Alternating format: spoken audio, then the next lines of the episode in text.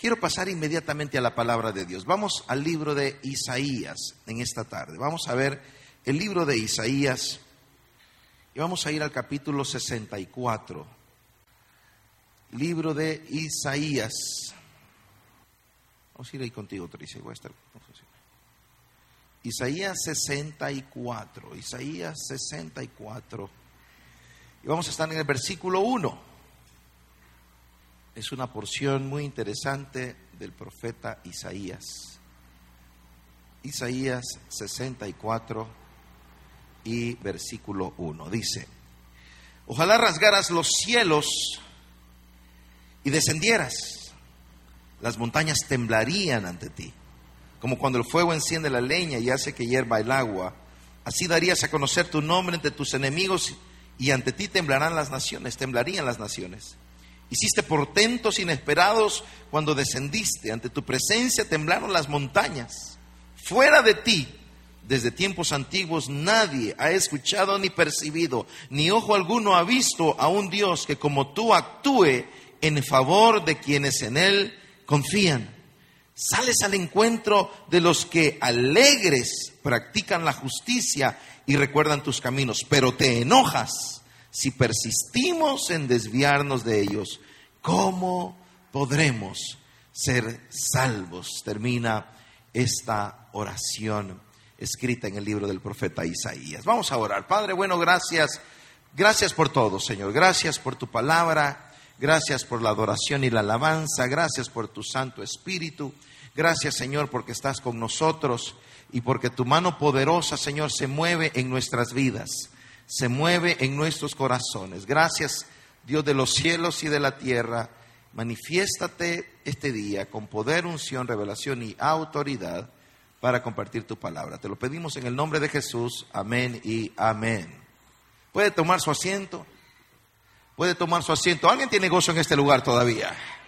Muy bien. El libro del profeta Isaías profetas mayores, el primero de los profetas mayores, y se les llama profetas mayores no porque fueran más viejos, sino porque son los libros más extensos de los profetas. El primero de los profetas mayores, el libro de Isaías. 66 capítulos en el libro de Isaías divididos en tres partes. La primera parte tiene que ver con la, la queja de Dios contra su pueblo a causa del pecado de Israel. La segunda parte del libro es un mensaje de consuelo al pueblo que ha sido exiliado, el pueblo que ya está en Babilonia. Y la tercera parte es un mensaje de ánimo para los repatriados, aquellos que ya volvieron desde la, la perspectiva profética, aquellos que ya volvieron y están tratando de reconstruir la ciudad. Isaías profetizó en tiempos muy violentos, eran tiempos de mucha violencia. Él profetizó, su ministerio se desarrolló en Judá y eran tiempos de mucha violencia. Y Dios comienza una vez más a guiar a su pueblo. Y lo que leímos en el capítulo 64 en realidad es una oración, una oración de un exiliado, de alguien que está buscando la respuesta de Dios, alguien que está clamando. La oración comienza desde el capítulo 63, desde el capítulo anterior comienza ese clamor y llega al capítulo 64 y sigue ese clamor. Lo que leímos tiene que ver con una oración de alguien que está buscando la restauración de Dios de alguien que está cansado de la esclavitud, de alguien que está cansado del dolor, de alguien que está cansado de perder batallas, de alguien que está esperando respuestas. Y la buena noticia de esta tarde es que Dios responde a aquellos que le buscan. No lo dije muy bien, Dios responde a aquellos que le buscan. Si tú viniste a buscar a Dios, te tengo buena noticia. Dios responde a aquellos que le buscan. Dale palmas de alabanza al Espíritu Santo de Dios ahora. Y es fundamental que como iglesia lo entendamos y lo creamos. Las historias de los avivadores nos inspiran. Las historias de un John Knox golpeando el piso de madera en un hotel de Escocia, orando, si me, das Escocia o muero. La oración de un Evan Roberts allá en Gales. Cierra la boca del infierno. Veinte mil almas vinieron a los pies de la cruz en tres meses a través del ministerio de, de Evan Roberts. Jonathan Edwards orando, clamando, ayunando por su famoso mensaje, pecadores en manos de un Dios airado. Clase de mensaje. esos mensajes ya no se predican, la gente se puede asustar. La historia de esos hombres nos inspiran porque sabían que si buscaban a Dios tendrían respuestas. Sabían que al clamar al Señor habría respuestas. La pregunta es, ¿habrá tal desesperación en alguien en este lugar, en esta tarde? ¿Habrá tal hambre y anhelo entre nosotros con la plena confianza y la plena certidumbre de saber que cuando buscamos a Dios, Dios responde. Dios responde a tu matrimonio. Dios responde para tus hijos y para tus hijas. Dios responde para tus finanzas. Dios sana. Dios salva. Dios rescata. Dios salva de todas las maneras en las que necesitemos ser salvados.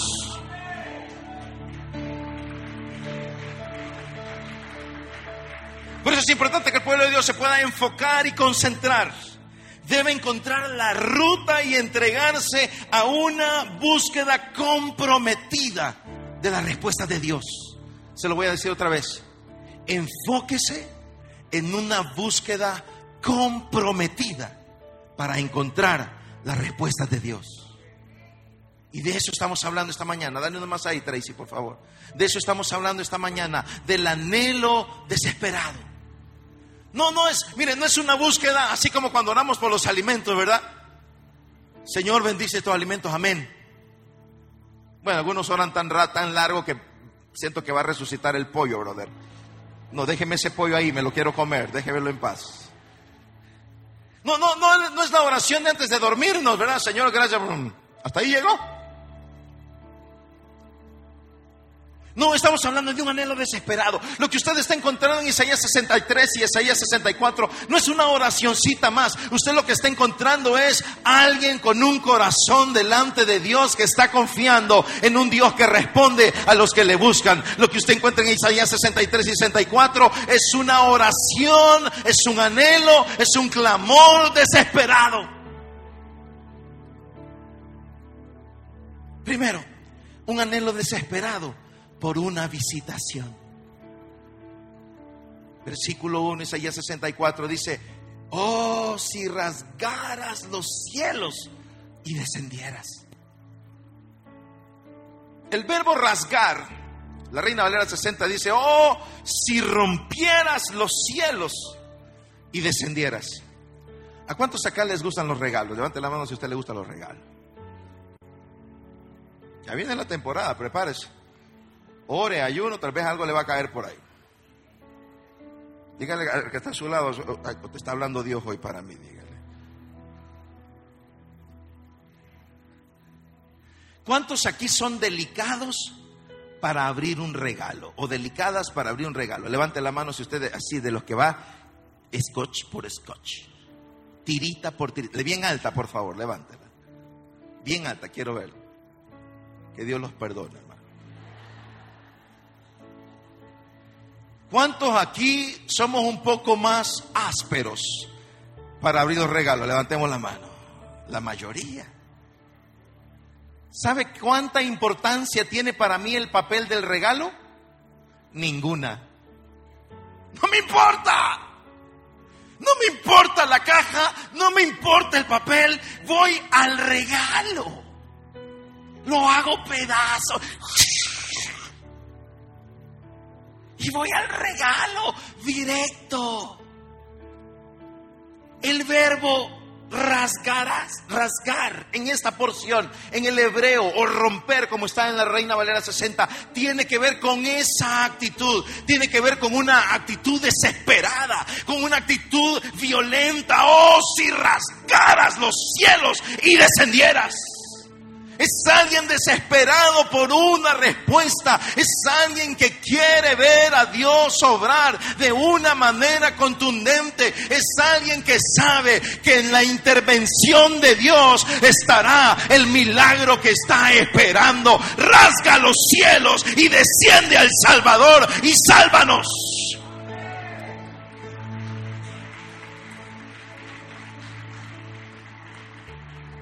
Esa podría ser una buena oración por su, por su matrimonio esta madrugada. Oh, si rasgaras los cielos y descendieras a esta casa y descendieras a esta familia y descendieras a este negocio y descendieras a esta iglesia. Oh, si rasgaras los cielos, alguien que está desesperado por una intervención de Dios. El punto es que el que está haciendo esa oración no es Isaías, se lo digo una vez más, 63 y 64 de Isaías, es un clamor de algún exiliado. El punto de la persona que está haciendo esa oración es alguien que está desesperado por ver a Dios obrar. Yo tendría que estar muerto desde el 8 de abril de 1990. Yo me iba a morir ahogado el 8 de abril de 1990. A ese punto yo era un guitarrista rock, era guitarrista líder en una banda de rock. Yo maldecía a Dios.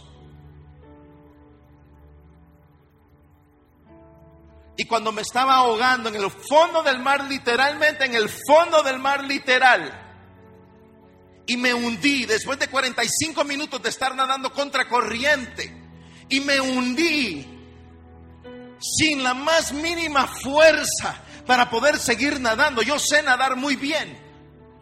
Sin la más mínima fuerza para seguir nadando, sin fuerzas en mis brazos, sin fuerzas en mis piernas de tanto estar nadando contra corriente y me hundí. Le dije, Dios, si tú me sacas de este lugar, yo te entrego toda mi vida para servirte. Lo que el enemigo mira es alguien con autoridad o alguien sin autoridad. Un papá orando por su hijo con autoridad o sin autoridad. Una mamá orando por su hija con autoridad o sin autoridad. Una iglesia orando por su nación con autoridad o sin autoridad eso es lo único que reconocen en el cielo y en el infierno.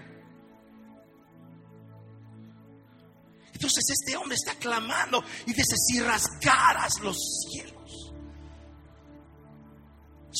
y descendieras. Es un clamor por la intervención de Dios, es un clamor por la presencia de Dios. En el año 2001 yo era un pastor frustrado, había dejado mi carrera de medicina. Yo era un pastor frustrado, que ya había dejado mi carrera de medicina y ahora estaba a punto de dejar el ministerio.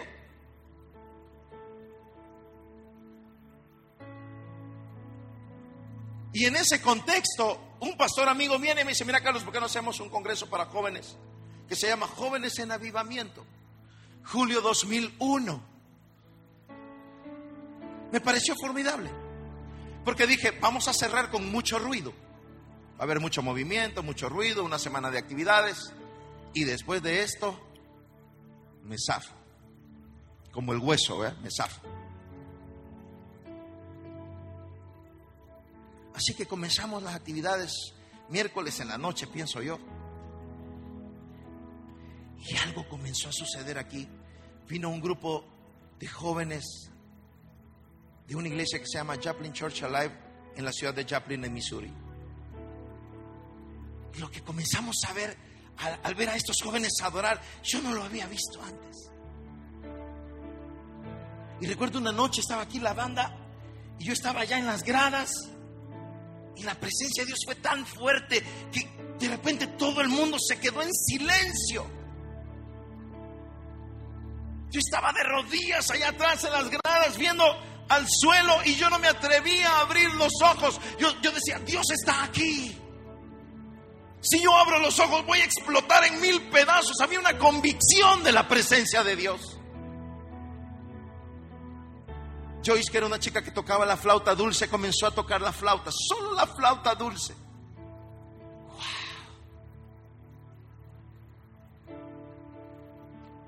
Eso me cambió la vida entera. Pero la convención terminó. Fueron tres días, cuatro días, en donde todo comenzaba a las ocho de la mañana, aquí que, y terminábamos a las nueve de la noche. Todo el día, 500 personas, todo lleno aquí todo el tiempo. Pero terminó. Y entonces cuando terminó, yo sabía que yo estaba en problemas. Porque ahora la gente los jóvenes sabían lo que era la vida y sabían lo que era la muerte. Sabían lo que era una adoración viva y una adoración muerta, un mensaje vivo y un mensaje muerto.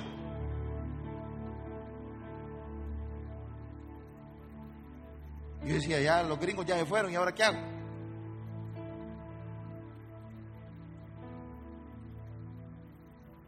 Así que hice lo que todo hijo de Dios debería saber hacer. Porque todo lo que sale del cuarto de oración funciona. Así que subí a la oficina, me encerré en la oficina yo solo y le dije, Dios, tiré de rodillas, ¿qué he hecho mal? Mire, casi puedo ver la cara de Dios para responderme esto, con una sonrisa. ¿En serio quieres que conteste eso? ¿Sabes cuál es tu problema, Carlos? Tu problema es que tú preparas la reunión para la gente. Tú preparas una reunión para que la gente esté contenta. Y me dice, pero no, la reunión no es para ellos. La reunión es para el Rey de Reyes y Señor de Señores. La reunión está hecha para que Él esté contento. Y me llevó al libro de Joel, tocar trompeta, santificar la reunión. Entre la puerta y, en el, el altar, los sacerdotes de Dios clamen a Jehová. Me dijo, consagra la reunión. Las reuniones son para el Señor. Y me dijo, ¿sabes cuál es tu otro problema? Estás tan preocupado por quién va a llegar a la iglesia y está bien. Hay que pastorear, hay que cuidar a las ovejas. Pero estás tan preocupado si Tracy va a llegar al culto, si Jesse va a llegar al culto, si Balta va a estar en el culto, si Rosario va a estar en el culto, si Carito va a estar en el culto. ¿Alguna vez me has preguntado si yo voy a estar en la reunión? Y ese día yo le dije esto a Dios, desde este día, mi oración más importante será, danos tu presencia. Danos tu presencia, porque podemos tenerlo todo. Podemos tener las lucecitas, podemos tener los instrumentos, podemos tener el edificio, podemos tener los medios de comunicación, podemos tener a los predicadores, podemos tener a los músicos y a los cantantes, podemos tener a todos los servidores, pero si no lo tenemos a Él, mi querido hermano, estamos vacíos.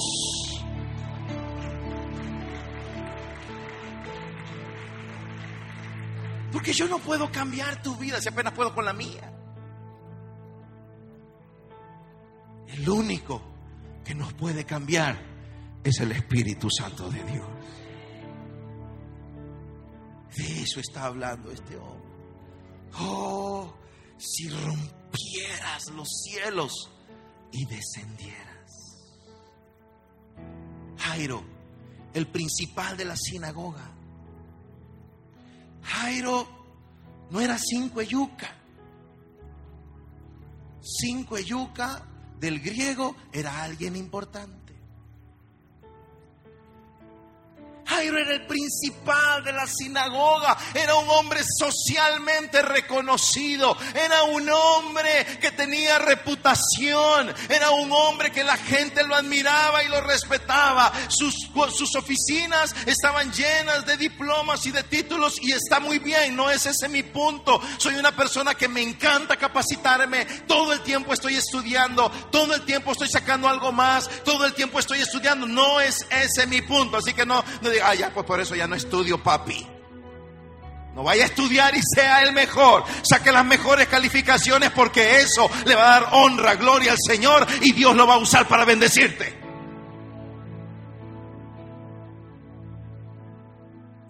Pero tiene un pequeño problema.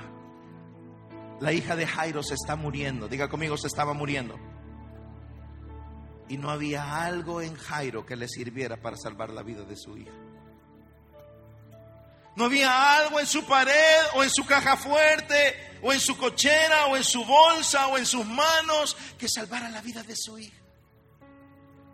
Y le dijeron, mira, Jesús está en la ciudad. Y Jairo corrió, el principal de la sinagoga, salió corriendo cruzó una calle, cruzó otra, casi se estrella con unas personas que estaban haciendo los mercados, se lo logra esquivar, mira una multitud y dice, ahí debe estar Jesús, porque siempre la gente está siguiendo a Jesús, donde está Jesús, siempre hay una multitud. Así que corre, lo mira a lo lejos y la Biblia dice que postrándose rogaba mucho. No llegó a exigir. No llegó con sus credenciales a decirle, hey Jesús, soy el principal de la sinagoga. Tú debes hacer algo aquí en esto. Se lanzó al suelo y comenzó a rogar mucho. Ven a la casa. Mi hija está muriendo. ¿Qué clase de decisión tomó este hombre? ¿Qué clase de decisión tomó este padre? Su hija está en los últimos minutos de su vida. Está el justo al lado. Sabe que su hija está a punto de morir. Los médicos ya le dijeron que está a punto de morir. Y la deja para ir a buscar a un tal Jesús.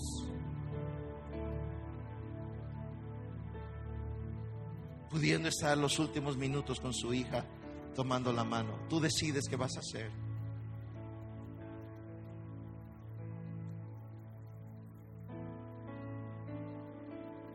Jesús le dijo, está bien, vamos a tu casa.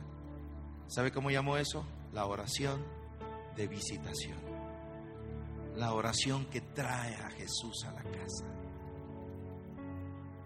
Comienzan a caminar y en la ruta se da un, un evento interesante. Una mujer con más de una década de flujo de sangre, con una hemorragia de años mira a Jesús, mira a la multitud, se escabulle entre la multitud y dice, si tan solo toco el borde del manto de Jesús, yo voy a ser salva. Esta mujer, según la ley, era considerada una maldición. Esta mujer, según la ley, era considerada un cero a la izquierda, no valía nada.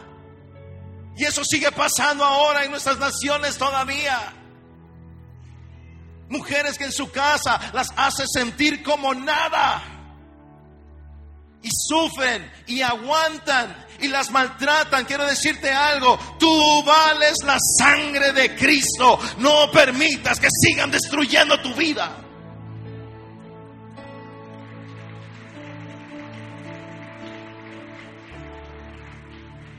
Así que esta mujer, una doña nadie, la ley decía que cualquier cosa que ella tocara sería considerado inmundo.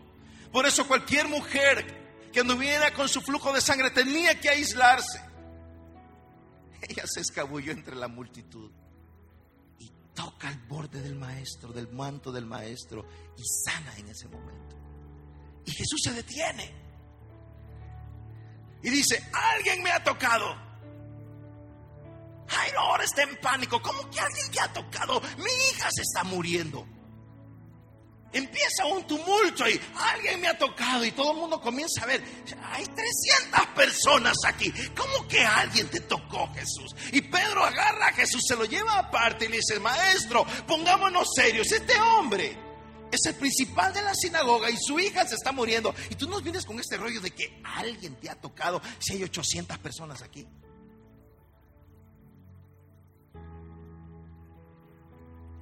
Jesús le dice, quítate. Ha salido virtud. Porque la pregunta no es si tú viniste a la iglesia. La pregunta no es si tú cantaste las alabanzas. La pregunta es si tú vas a obtener virtud del Maestro. Porque allí había una multitud con Jesús, pero una mujer considerada un cero a la izquierda acaba de obtener algo glorioso del Maestro. La pregunta es si tú vas a sacar algo glorioso de Jesús en esta tarde, en este lugar. Yo creo que sí, porque te he visto adorar y he visto que la mano poderosa de Jehová se posa sobre aquellos que lo buscan en espíritu y en verdad. No vengas al culto, ven a tener algo de Dios.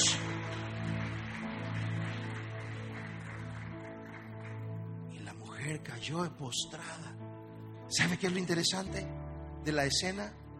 tenemos a una mujer considerada inmunda por la ley, tenemos a un principal de la sinagoga que tiene la autoridad para declararla inmunda y quitar el obstáculo, que está impidiendo que Jesús llegue a donde su hija.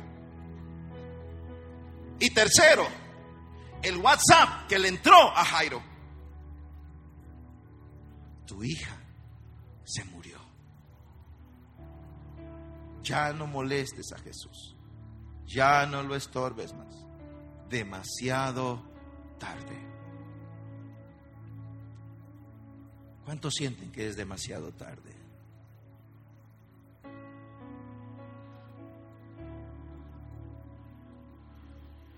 ¿Cuántos sienten que es demasiado tarde para un emprendimiento? Demasiado tarde para aprender otro idioma. Demasiado tarde para tu hijo o tu hija. Demasiado tarde para tu matrimonio.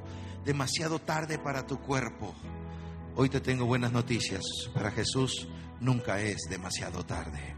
Él está listo hoy para rescatarte.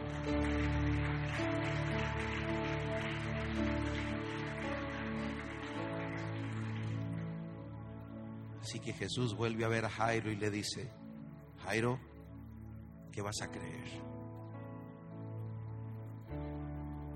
¿El mensaje que te acaba de llegar o que yo soy la vida?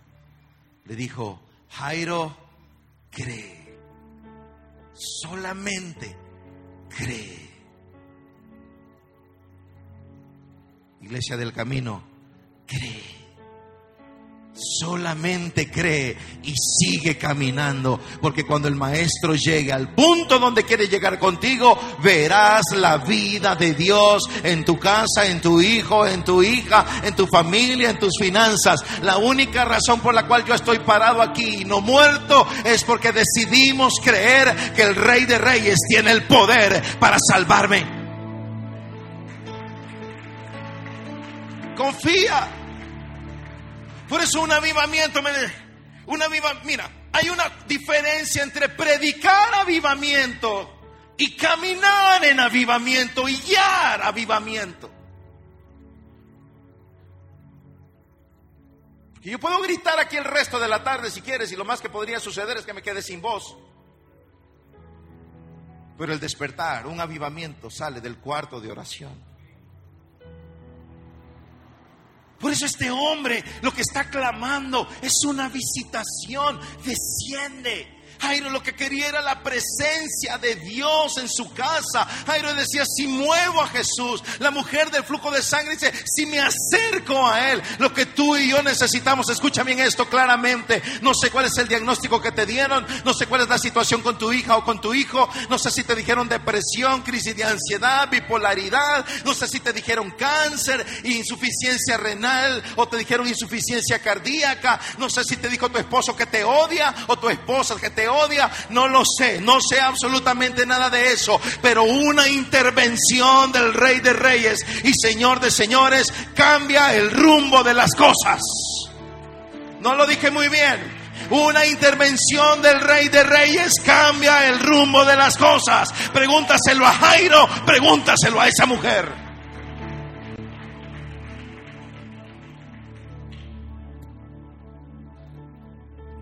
Un anhelo desesperado por su poder. Versículos 1 y 3. Isaías 64, 1, 3. Ojalá rasgaras los cielos y descendieras. Las montañas temblarían ante ti. Como cuando el fuego enciende la leña y hace que hierva el agua. Así darías a conocer tu nombre entre tus enemigos y ante ti temblarán las naciones. Hiciste portentos inesperados. Cuando descendiste ante tu presencia, temblaron las montañas. Hay un principio de interpretación bíblica muy importante. Cuando usted ve una repetición en el texto bíblico, una repetición de palabras o de ideas, ponga atención porque esa repetición tiene que ver con énfasis. Hay un mensaje importante y por eso lo repite.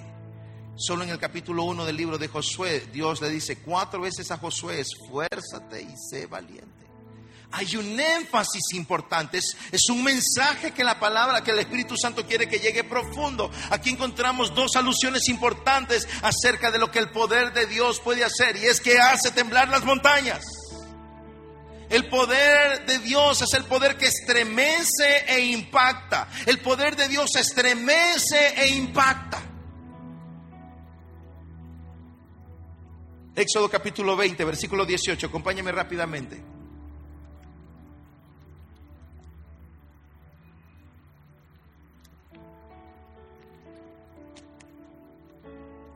Éxodo 20, 18. ante ese espectáculo, estamos hablando del segundo libro de la Biblia, si está buscando Éxodo por Apocalipsis, aquí lo voy a leer, no se preocupe. Ante ese espectáculo de truenos y relámpagos, de sonidos de trompeta y de la montaña envuelta en humo, los israelitas temblaban de miedo y se mantenían a distancia. Así que suplicaron a Moisés, háblanos tú y te escucharemos. Si Dios nos habla, seguramente moriremos.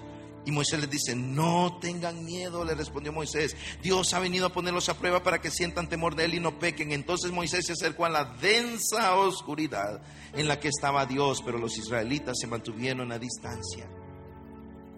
Están al pie del monte Sinaí la nube cae sobre el monte y comienzan relámpagos y truenos y el monte comienza a estremecerse y el pueblo de Dios ahora está en pánico y dicen qué está pasando aquí, Dios nos va a matar, no sé qué va a pasar con la tierra, así que se van donde el líder y le dicen Moisés, hagamos un trato, nadie se va a acercar a ese lugar, el único que se va a acercar a ese lugar eres tú.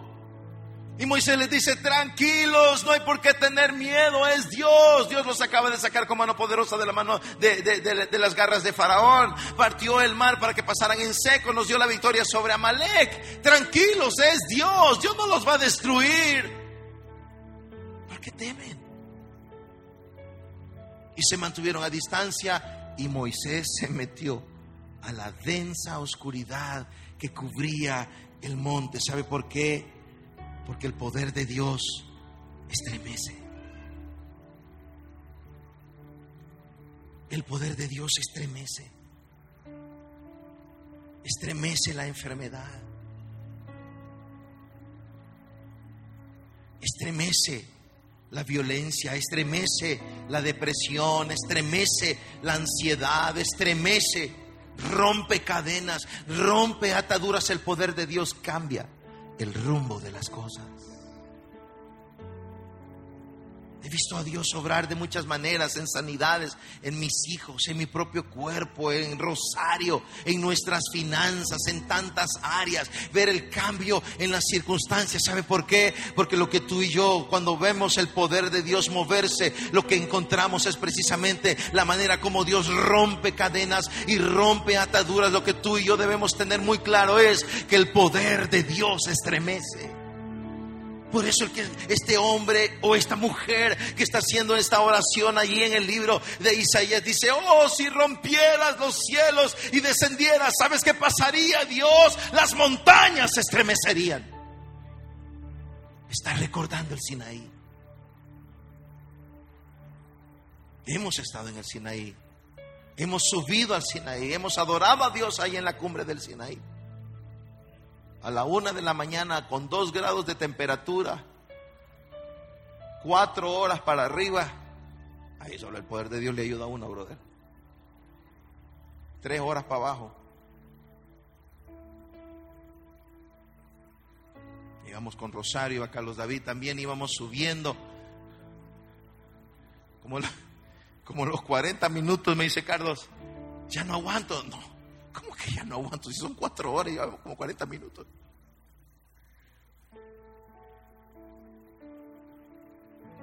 Carlos tenía 12 años en ese momento. Y yo puse mis manos en él yo, Dios, dale una fuerza sobrenatural a este muchacho. Y de paso me das a mí también, le Ya no volví a decir nada. Y hasta yo lo iba viendo. ¿eh? Todavía respira.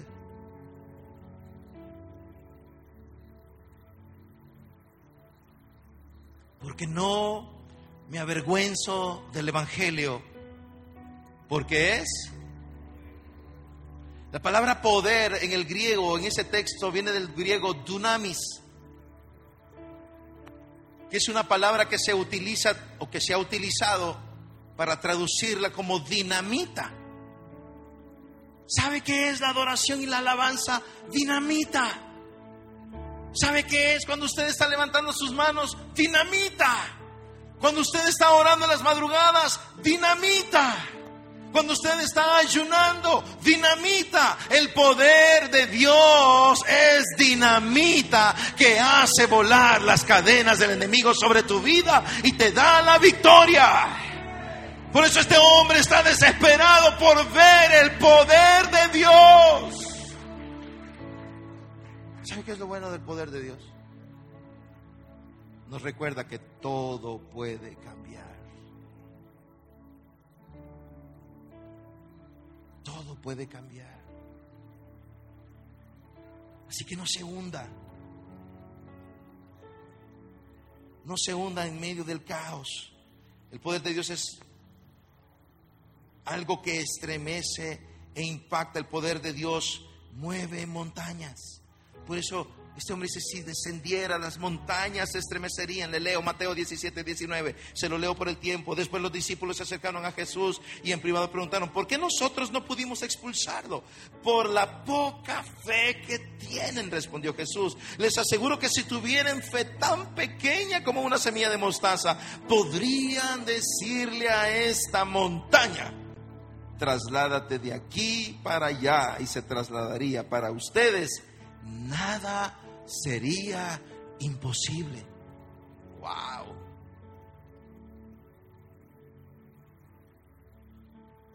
Fe, una palabra tan pequeña y tan poderosa. La fe te conecta con la victoria. La fe te conecta con, con, el estremecer de las montañas. La fe es el sistema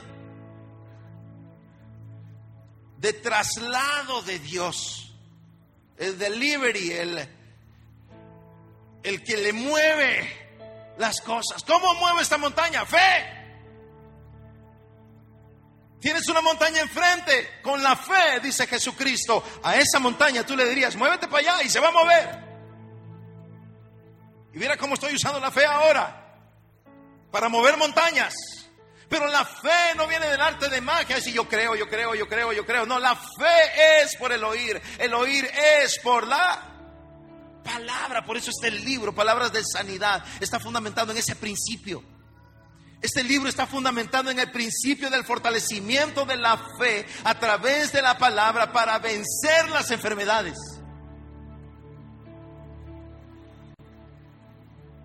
Asegúrese cuando ore por algo, asegúrese de haber sembrado la palabra y va a cosechar un milagro. Por eso dependemos de la administración de alguien. Dependemos de que alguien venga a orar por mí. Ya no dependa de que alguien venga a orar por usted, lo cual está bien, es bíblico, está muy bueno pero podría tener mejores resultados más rápido si usted desarrolla su propia fe y le dice a la montaña, muévete de aquí para allá y se mueve. Para ustedes, dijo Jesús, nada sería imposible. Un cheque firmado y en blanco, brother. Por último, anhelo desesperado por la victoria. Veamos. Regresemos a Isaías 64, versículos 4 y 5. Fuera de ti, desde tiempos antiguos, nadie ha escuchado ni percibido ni ojo alguno ha visto. A un Dios que como tú actúe en favor de quienes en Él confían. Sales al encuentro de los que alegres practican la justicia y recuerdan tus caminos, pero te enojas si persistimos en desviarnos de ellos. A un Dios que como tú actúe en favor de quienes en Él confía. Dios actúa a favor de quienes confían en Él. ¿Alguien aquí confía en Dios? Ok, te voy a preguntar otra vez. ¿Alguien aquí confía en Dios? Muy bien. Le tengo buenas noticias. Dios actúa a favor de los que en Él confían.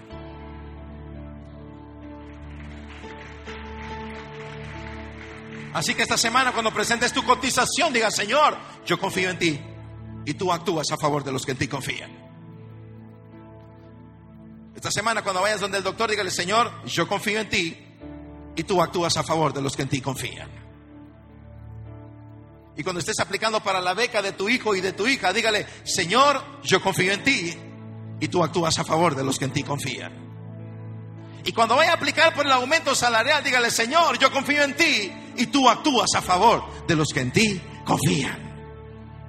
Te tengo buenas noticias. El favor de Jehová está contigo.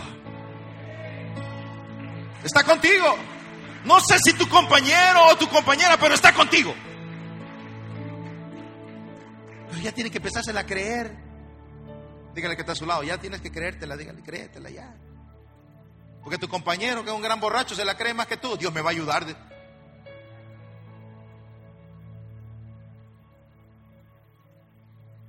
Y usted, ay, Dios no me va a ayudar a mí. Porque le va a ayudar a él. Es que a mí no me sale bien. Es que yo no puedo. Es que a ver qué voy a hacer. Me voy a hundir. Aquí se va a acabar. Se cerró la, la empresa. Me van a echar. Llegamos al final. No quería llegar al final del año porque aquí me echan. Pues no, no te van a echar. Es muy probable que te vayan a promover.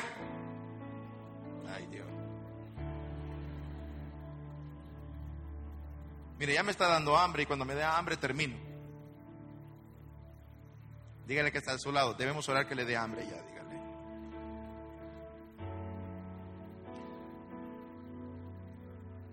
Tú no vas a tener un peor año. Ay, pastores, que usted no ha visto las noticias, la inflación, la hiperinflación, el desempleo, los intereses que van para arriba. ¿Cómo no? Si las he oído, pongo atención, tomo medidas, soy estratégico, pero sobre todas las cosas sé que confío en el Dios de los cielos y los que confían en el Dios de los cielos cuentan con el favor del Dios de los cielos. No te hará falta nada. Tendrás para la educación de tus hijos, habrá comida en tu casa, tendrás techo, tendrás vestido y Dios se glorificará en tu vida.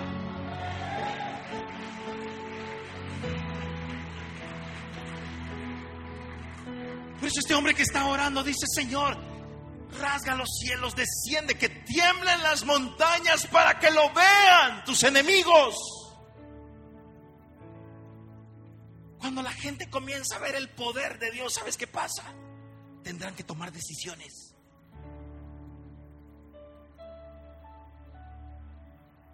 Elías ora, Jehová respóndeme, Jehová respóndeme para que sepa todo este pueblo quién es el Dios verdadero. Siguiente escena, un altar que está empapado de agua, queda totalmente consumido con fuego. El animal está consumido, las piedras están consumidas, todo el mundo está consumido y tenemos ahora millones de judíos de rodillas delante del altar diciendo, Jehová es el Dios verdadero. Cuando miran el poder de Dios, entonces se estremecen los corazones. Por eso Dios te va a responder. Para que tus hijos sepan que tú tienes a Dios verdadero y no está en TikTok. Y no tengo problemas con TikTok tampoco.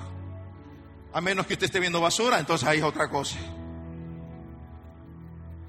Pero Carlos David me comparte videos de TikTok con mensajes muy buenos. Mira, este, mira esta canción, este video, mira este mensaje, este ok. O sea, no ese es el punto. Pero tu esposo va a llegar a los pies de la cruz cuando vea a Dios obrar en ti. Y tu esposa igual, y tus hijos igual, y tus compañeros igual, y tu jefe. Que le llaman la bestia.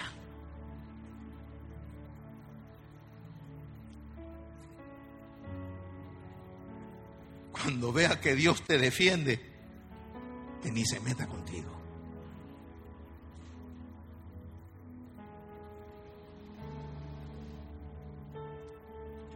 Dale el último Tracy, porfa. Ahora hay dos grupos en ese versículo 5. Están los que recuerdan los caminos de Dios y dice, Dios sale al encuentro de ellos, Dios los acompaña. Y hay otro grupo, dice, los que se desvían de los mandatos de Dios. Con ellos Dios se enoja. ¿Lo leemos? Versículo 5. Sales al encuentro de los que alegres practican la justicia y recuerdan tus caminos. Aquí viene el otro color, aquí está el, el contraste. Pero te enojas si persistimos en desviarnos de ellos. Ahí hay dos grupos. ¿Dónde va a quedar usted?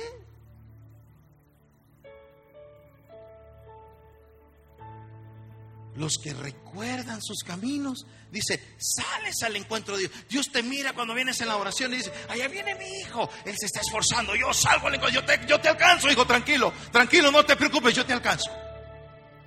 Sale a tu encuentro y te abraza y te dice, venga hija, no se preocupe, venga hija, no se preocupe, yo la llevo en victoria.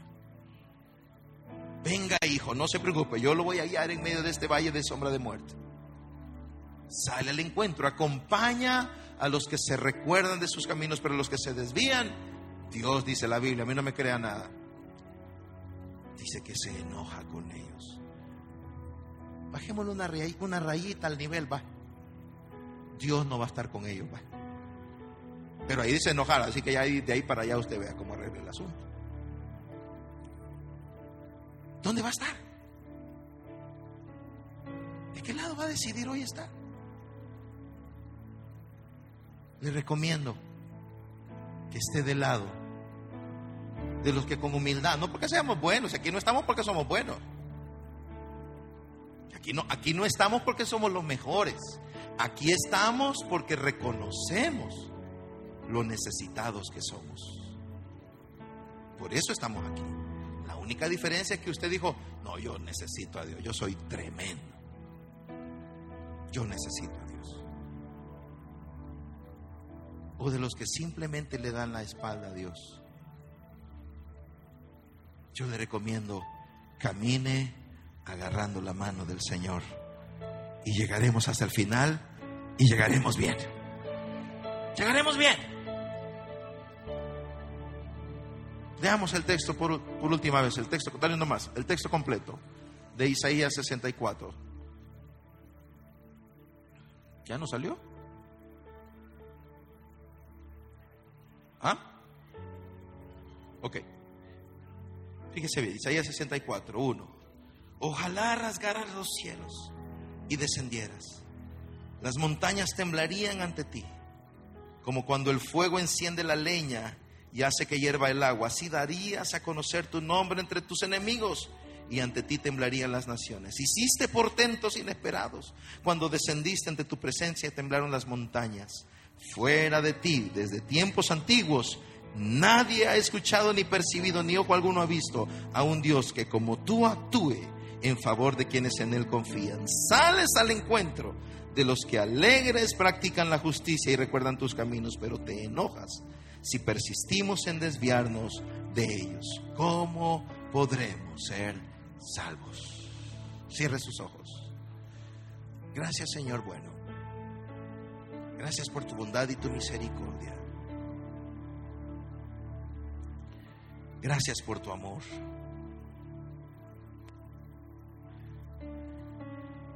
Dios, esta tarde con corazones muy sencillos y humildes solo queremos decirte, respóndenos.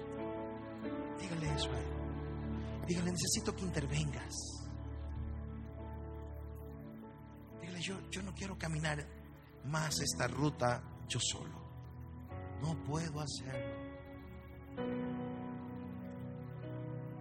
Dígale, oh, si rasgaras los cielos y descendieras a mi empresa. Oh, si rasgaras los cielos y descendieras a mi familia. Si rasgaras los cielos descendieras y me libraras de esta enfermedad. Y me libraras de una vida sin esperanza y sin propósito.